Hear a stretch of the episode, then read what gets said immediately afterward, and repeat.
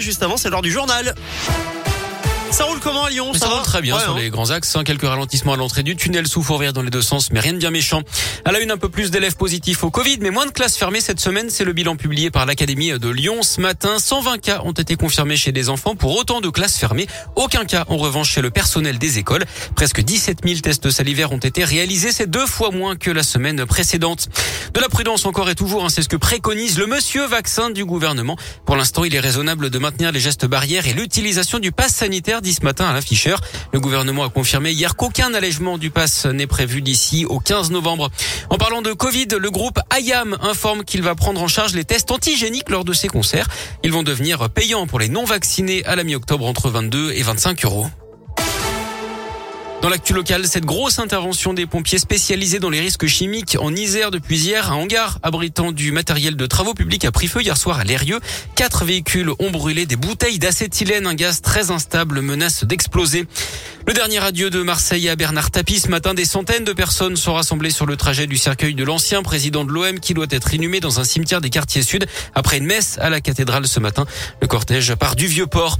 Gérald Darmanin recevra mardi le président de la conférence des évêques après sa déclaration polémique sur le secret de la confession qui serait, euh, selon lui, plus fort que les lois de la République des propos qui avaient choqué après la publication du rapport de la commission sauvée sur la pédocriminalité au sein de l'église. On reparle de l'assurance chômage. Les syndicats déposent leur nouveau recours aujourd'hui contre la réforme entrée en vigueur vendredi dernier. Ils s'opposent à cette disposition qu'ils jugent injuste et qui pénalise les demandeurs d'emploi. Bonne nouvelle justement pour les demandeurs d'emploi. La ministre du Travail, Elisabeth Borne, a annoncé une prime de 1000 euros pour certains chômeurs de longue durée, ceux qui se forment en entreprise sur les métiers qui recrutent. La moitié de la somme sera versée au début de la formation, l'autre moitié à la fin. Une arnaque dans la Loire. Un homme de 41 ans a été condamné à 6 mois de prison ferme pour avoir escroqué Pôle emploi à Saint-Chamond. D'après le progrès, il aurait perçu des allocations chômage versées à des saisonniers qui étaient en fait déjà repartis en Bulgarie. Il devrait également indemniser l'organisme à hauteur de 32 000 euros. L'an dernier, il avait déjà été condamné pour s'être servi directement sur la paye de ses compatriotes.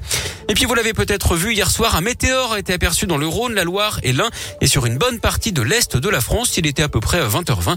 Une boule lumineuse hein, qui a traversé le ciel à grande vitesse. Le site de Vigiciel recueille actuellement tous les témoignages.